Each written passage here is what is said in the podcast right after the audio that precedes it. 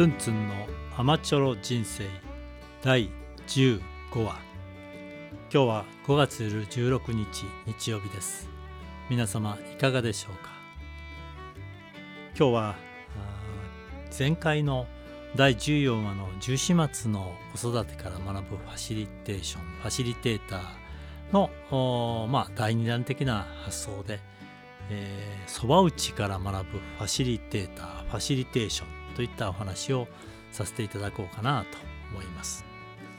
えー、皆さんはご自分でそば、を打つといいますかねそば、を作られたことはございますでしょうか、えー、ツンツンはですね、えー、南山短大の人間関係科で、えー、仕事をしている時に、えー、生活合宿ってこれもまたね、えー、なかなかあ楽しいと言いますか大変だと言いますか、えー、5泊6日のですね自炊の合宿。それもですね、えー、当時よくやれたなと思うんですけど、えー、入学してですね1ヶ月ぐらい経ったところで、えー、100人がですね、えー、4軒とか5軒の民宿を借りてですね、えー、20人ぐらいの単位でですね、えー、自炊をしながらその地域の人々と交流をすると。そして、その20人、えー、人家族のコミュニティ作りをするといいますかね。それか人間関係づくりをするといいますか。あ高校からあ高校卒業してすぐの学生の皆さんがですね献立、えー、作りを数週間かけてやるわけですね。えー、そして、えー、朝昼晩全食自炊、えー、まあ極端に言うと朝食を作った後はもうすぐ昼食作りをするみたいなね。昼食作りを進んだらすぐに夕食作りに行くみたいなですね、えー、食事作りが一つのグループ単位で、えー、45人、えー、56人のグループ単位で、えー、食事作りをするというのも一つのグループワーク。えそれで振り返りをするというようなことをしてました。この話だけでも今話してると思い出すんですけどね。あのひょっとしたらこの話題だけでもいけるかなということを今思ったんですが、え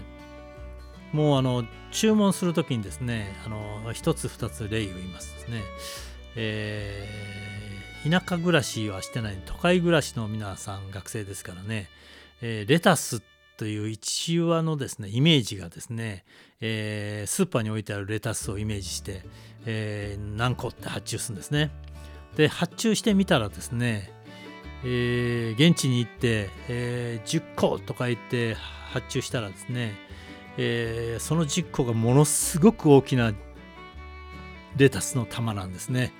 ドーンと来てこれどうして食べるんだみたいなですね。この現地で、えー、食材を探すのと都会で見てるとのまた違いを実感するとかですね。からまた面白い注文がありましてですね、えー、フランスパンですね、えー、朝食になんか見切れほどつけたいと。で何センチって測ったんですね、えー、2センチを 3, 3切れ食べるとしたら6センチだと1人。でそれを20人分だとしたら6センチ ×20 だと。だからあの12メートル発注みたいなですね、えー、フランス版12メートルみたいな。これどうするんだみたいなね、えー、そんなこともあったりして、えー、結構楽しみだったというかあそんな生活合宿を今思い出しながらそんな話をしちゃいましたけど。そこでですね信州新町といいますか総高原に、えー、しばらく何年か生活合宿で通いました。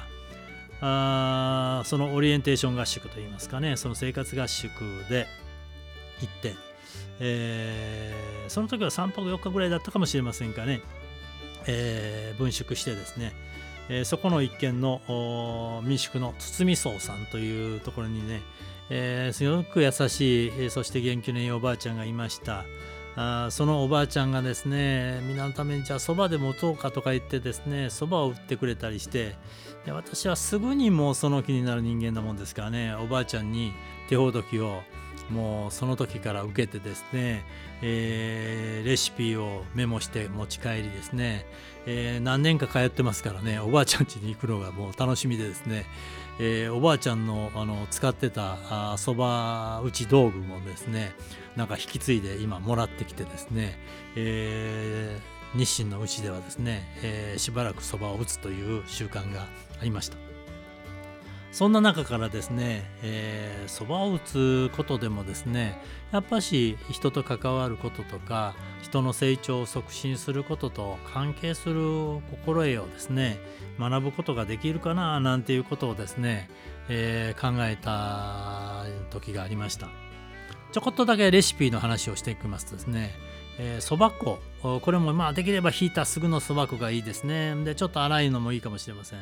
えー、おばあちゃんのレシピからするとそば粉 350g メモしていただいて結構ですよ。350g にですね、えー、強力粉。もうこれももうあのー、何割そばというので入れないというのもね挑戦したことがあります、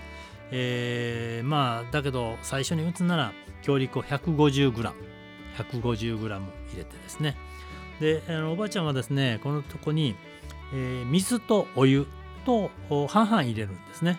え水が 125g そしてお湯が 125g 計これで250ですからあ 750g の、まあ、素材ができるといいますかね、えー、それを大きなボウルに上の4種類ね4点を入れます。まあそれでもですねまずはそば粉と強力粉をちょっと軽く混ぜて一緒にくるくるぐじゅぐじゅっと混ぜてですね。でその後水とお湯をゆっくりと少しずつ少しずつ入れながらあ練り上げていきます。でできる限り、えーまあ、この練り上げ方ももうちょっと映像で示せないんですけどもしっかり練り上げて、えー、結構あのおばあちゃんのその最後の一練りといいますかね。えー、もうこれでいいかなと思った後からですねあの練り上げることが一つの勝負どころだと。こんなことも聞かせていただきました、えー、丹念に練り上げてそして丸い形にします。そして今度のし板といいますかね。のし板に乗せて、えー、練り上げたそばを打っていきます。打つといってもこの内棒ですね。えー、どんな風に打つかっていうののし棒もですねのしていく棒も1本使う派からですね2本使う派3本使うとかですね、えー、のし棒の使い方もですね本数の使い方がどうもあるみたいです。まあ、おばあちゃんはもう1本使ってですね、えー、四角く打ったりですね丸く打ったりですね長く打つこれもそののし棒1本の使い方でえー、丸くできたり四角くできたり長くできたりするみたいですね。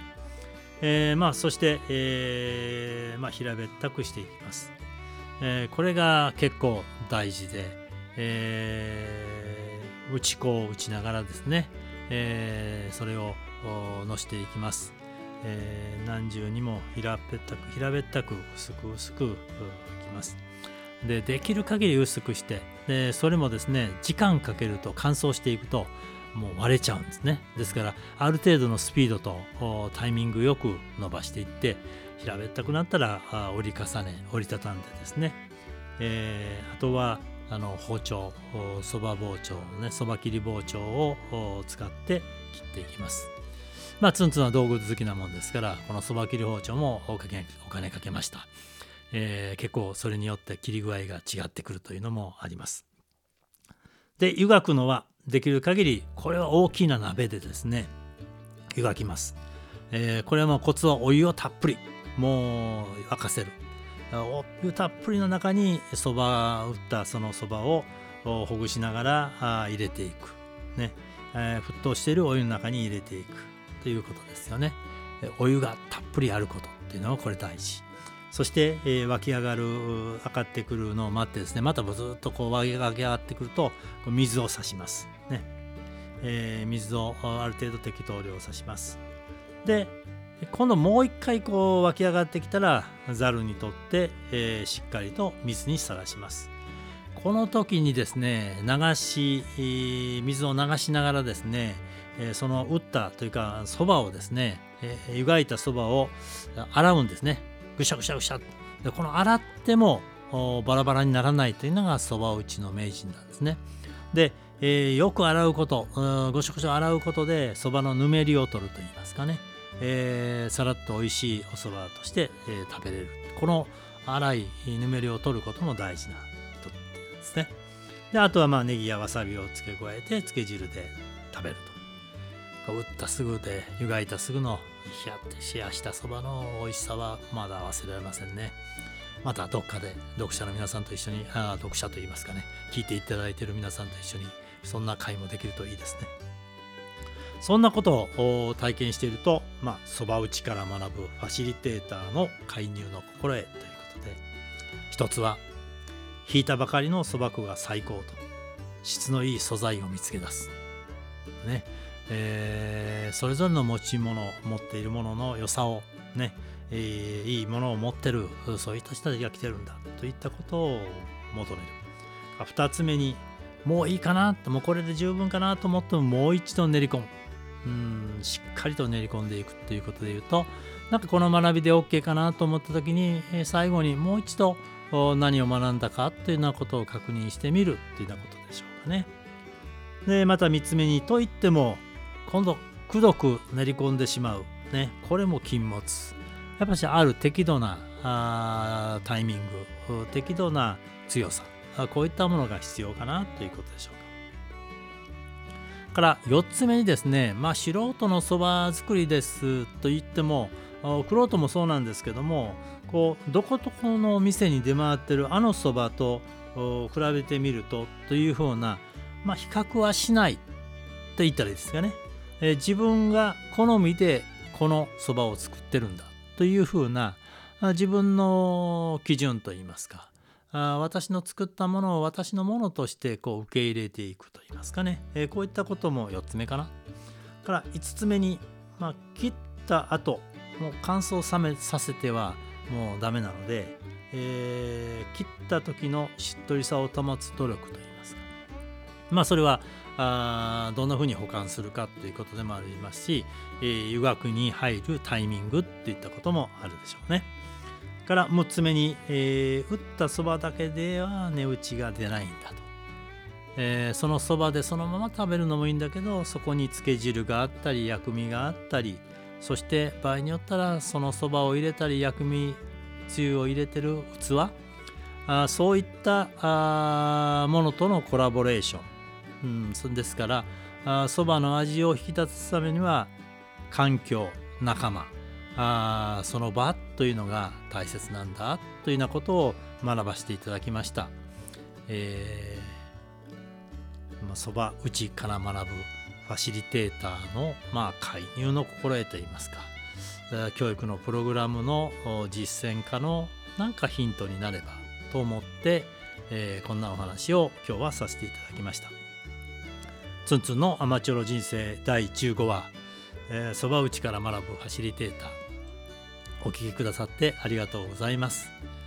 えー今日はあこの話で、えー終わらせていただきます。また来週お会いできたらと思います。お聞きくださることを願っています。どうもありがとうございました。